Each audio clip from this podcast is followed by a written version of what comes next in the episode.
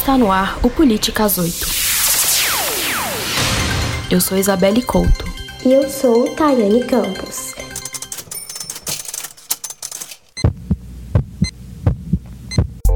Neste primeiro episódio do Políticas 8, vamos falar sobre os impactos econômicos do coronavírus no Brasil.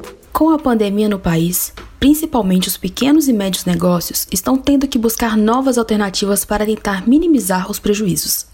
Diversos setores estão sendo afetados e milhões de pessoas perderam parcial ou integralmente a sua fonte de renda. Vamos entender quais são os reais impactos da Covid-19 na economia brasileira e como reduzir as perdas econômicas neste momento de instabilidade. Você vem com a gente?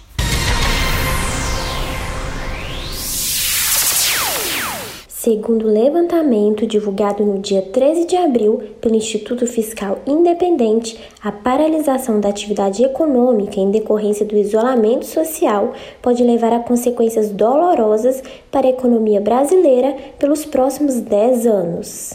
De acordo com a pesquisa, no pior dos cenários, com 22 semanas de paralisação das atividades, a queda do PIB pode atingir até 7% neste ano. Os dados do faturamento do comércio indicam quedas nas vendas de 25% nos oito primeiros dias de abril, uma queda considerada expressiva para a economia do país. A maior parte dos comércios e estabelecimentos em todo o Brasil tiveram de fechar as portas. Funcionários pararam suas atividades ou foram obrigados a alterar sua rotina de trabalho para evitar a aglomeração.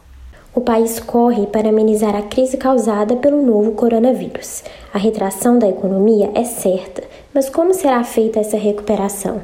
Estamos com Talita Lima, economista pela IBMEC e consultora financeira, para entender sobre o nosso cenário econômico atual. Então, Talita, quais são os impactos reais que a pandemia está causando e o que ainda podemos esperar para a economia brasileira? Os impactos reais causados pela pandemia na economia são, primeiro, um choque de demanda, né? Porque as pessoas estão em quarentena e não podem consumir. E um choque também de oferta, pois as empresas estão fechadas e não podem vender seus produtos e nem ofertar seus serviços. E não tem como fazer a economia crescer sem oferta, pois todos estão em quarentena. O que ainda vai acontecer na economia brasileira após esse choque são uma queda de produção, pois o mercado está fechado, os funcionários serão demitidos em massa e, devido a isso, o consumo cairá consideravelmente, pois as pessoas estarão sem renda. Haverá um déficit fiscal e dívida pública aumentando nos próximos anos, já que os contribuintes ficarão sem dinheiro para pagar seus impostos também. Ou seja, não há expectativa para crescimento em 2020. Talita, quais são os reflexos aos mercados financeiros e quais soluções estão sendo pensadas nos círculos econômicos? Quanto é, aos mercados financeiros e às bolsas de valores, é, antes da pandemia havia uma confiança por parte dos empresários e uma grande entrada de fluxo de capital. É, porém, com a recessão, o mercado ficou instável e os lucros das grandes empresas, né, as grandes companhias, foram afetados. E isso acaba é, impactando né, muito nas ações dessas empresas. Além disso, todas as métricas de aversão ao risco e prêmio de risco também sobem fortemente nos preços das ações. O coronavírus ele trouxe uma volatilidade aos mercados. O valor dos ativos, como uma ação, por exemplo, está variando muito em um curto período de tempo. E isso gera grandes incertezas nos investidores. Né? É, com incerteza, os investidores ficam mais cautelosos. Então, assim, isso, né, e somado ao fato dos impactos diretos que o isolamento social está gerando nas empresas, na economia mundial, como a queda de receitas, queda na produtividade, desemprego, né? O risco de liquidez, também teve o choque do petróleo, né? Porque há muita oferta e pouca demanda. Isso tudo junto derrubou a bolsa e gerou um clima de aversão ao risco devido às incertezas. Com efeitos no câmbio também, né? O dólar flutuando em um nível mais alto também houve um efeito do clima de aversão ao risco e uma baixa na diferença de juros entre o Brasil e outros. A proposta que tem sido pensada é, pelos governos do mundo todo seria é, injetar dinheiro na economia de forma direta, né? antecipando receita para as empresas e também é, dando auxílio direto às famílias. Então, nos próximos seis meses ou um ano, o governo vai atuar dessa forma e isso vai servir como garantia para o setor privado. O governo ele tem se ajustado né, até quanto é a política monetária, fiscal e as relações de trabalho, porque o desemprego aumentou no mundo todo. Né? Quanto à política monetária, é, o governo ele tem um certo limite, né? Ele não pode, por exemplo, é, imprimir dinheiro porque isso pode causar inflação. Ele também não pode diminuir os depósitos compulsórios a 0%, né? Ele não pode comprar todos os títulos, então tudo tem um limite. Mas mesmo com esse limite, o governo tem sido bem flexível. É, o governo também pode aumentar a infraestrutura, né? É, assim ele vai gerar mais empregos, conceder créditos. A União Europeia, por exemplo, começou a financiar muitas empresas, inclusive empresas do turismo, mas isso gerou uma certa discussão porque os setores começaram a se questionar porque alguns setores estavam sendo financiados e outros não. Os Estados Unidos eles conseguem se financiar de forma mais fácil porque possuem uma moeda forte, então eles vão se financiar com déficit público e injetando dinheiro na economia, muito dinheiro, inclusive, porque eles são é uma nação é, poderosa e há economias no mundo que não estão paradas, né? É, pessoas não vão poder fazer o consumo de produtos duráveis nesse momento, por conta da crise mesmo, de toda a instabilidade. É, nesse momento de crise, se você for comparar, houve muita compra de serviços, né? Música, Netflix, e-commerce mas ninguém vai comprar um terreno, por exemplo, um apartamento, financiar uma casa, porque são bens de valores muito maiores e, de, e, e são esses bens que fazem a economia gerarem mais. Porém, a confiança das pessoas, né, dos investidores, está muito baixa e eles não vão se arriscar em comprando produtos de alto valor agregado. E o que o governo pode fazer neste momento para tentar evitar o pior cenário? As medidas que o governo pode tomar para evitar o pior cenário econômico é intervir na economia, principalmente quando a política monetária. Em primeiro lugar, o governo pode diminuir o percentual de depósitos compulsórios, diminuindo a obrigação dos bancos comerciais e outras instituições financeiras a depositarem junto ao Banco Central parte de suas captações em depósitos à vista ou outros títulos contábeis. Dessa forma, haverá aumento de capital junto aos bancos para que eles possam também conceder empréstimos. Uma outra opção é emitir títulos públicos e vendê-los no mercado para arrecadar receita para subsidiar programas do governo, como a saúde ou os auxílios emergenciais. A terceira opção é o redesconto de liquidez, que o Banco Central atua concedendo empréstimos aos bancos para que eles possam ter mais capital para empréstimos diretos. Quanto à política fiscal, o governo pode aumentar os gastos, né? ele pode continuar. É, o plano de auxílio direto na conta das famílias, injetando dinheiro na economia. Com a necessidade de isolamento social, muitas atividades econômicas foram afetadas. Para diminuir os impactos dessas mudanças na população mais vulnerável, o governo aprovou no dia 22 de maio o projeto de lei que busca dar apoio à população através do auxílio emergencial. Talita, nós sabemos que esse auxílio busca beneficiar trabalhadores informais, microempreendedores individuais, autônomos e desempregados. Mas afinal, qual é a origem desse dinheiro utilizado pelo governo para promover esse benefício? O total estimado pelo governo a ser gasto com auxílio emergencial está em torno de 98 bilhões, né? O governo não tem esse dinheiro agora. A expectativa, inclusive, é de que as contas públicas fechem o ano no vermelho, mais precisamente com déficit primário, que é a diferença entre as receitas e despesas, excluídos o gasto com juros, né?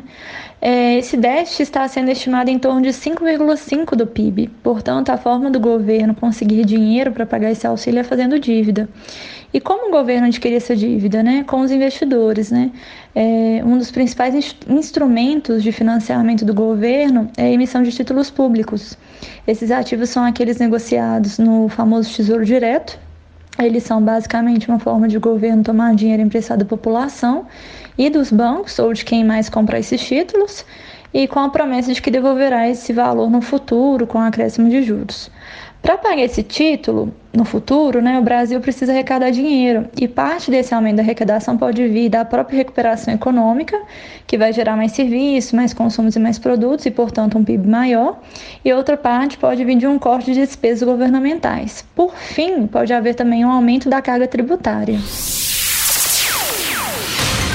convidamos a empreendedora Janeide Rafael, sócia da empresa Good Vegs, com linha de produtos veganos congelados há cinco anos no mercado. Janeide, conta pra gente como essa pandemia tem impactado no seu negócio. Fomos pegos de surpresa, como, claro, a maioria das pessoas no Brasil, os empresários grandes, pequenos, com essa questão da pandemia. É, no primeiro momento a gente leva, um susto, você imagina, né, vem algo já contra a sua vida, a vida das pessoas da sua família, dos que estão à sua volta. E isso te deixa muito preocupado, ficamos muito sensíveis. E não podemos também deixar separada a questão da economia, porque nós estávamos num momento onde a economia estava melhorando. Já podíamos assim perceber um leve crescimento, um poder de compra das pessoas. A gente estava vivendo esse momento, estava em ascensão esse momento nas nossas vidas.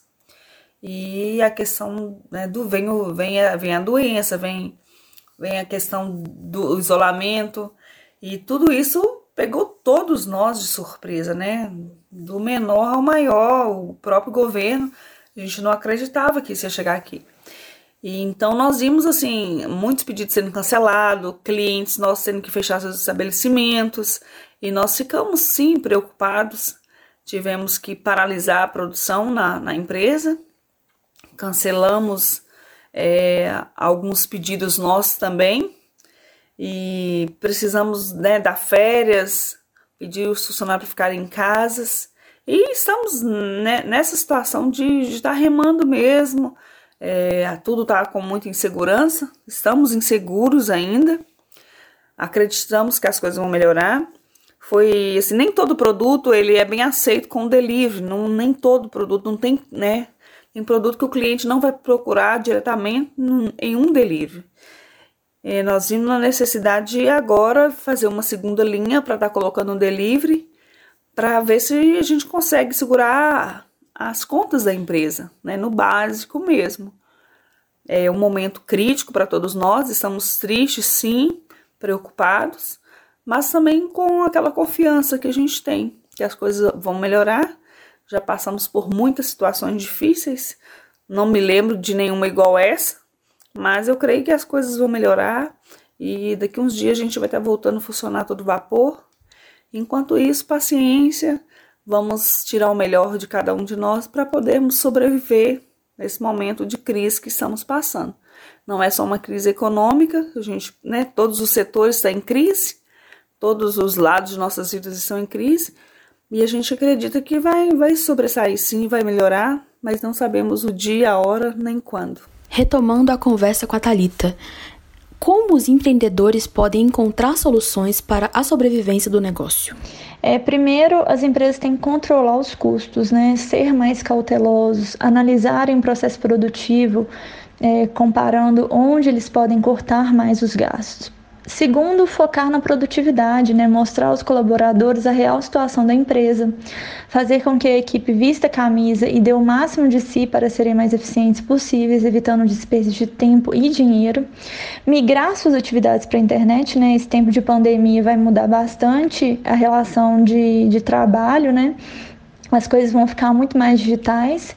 Então, assim, a empresa tem que ser a mais acessível possível, né, para poder aumentar as vendas, oferecer o trabalho ou o serviço para outras regiões, abrir novos canais de venda, identificar a real necessidade do consumidor e tornar esse produto mais direcionado possível. Isso aumenta a fidelidade com os clientes e destaca a empresa e adaptar-se, né, ao novo cenário. A crise trará novas formas de interação com o cliente.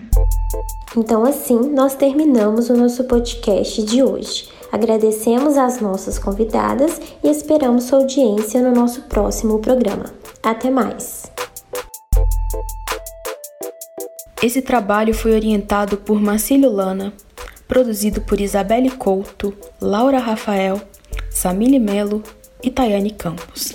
A edição foi realizada pela equipe da Cacau.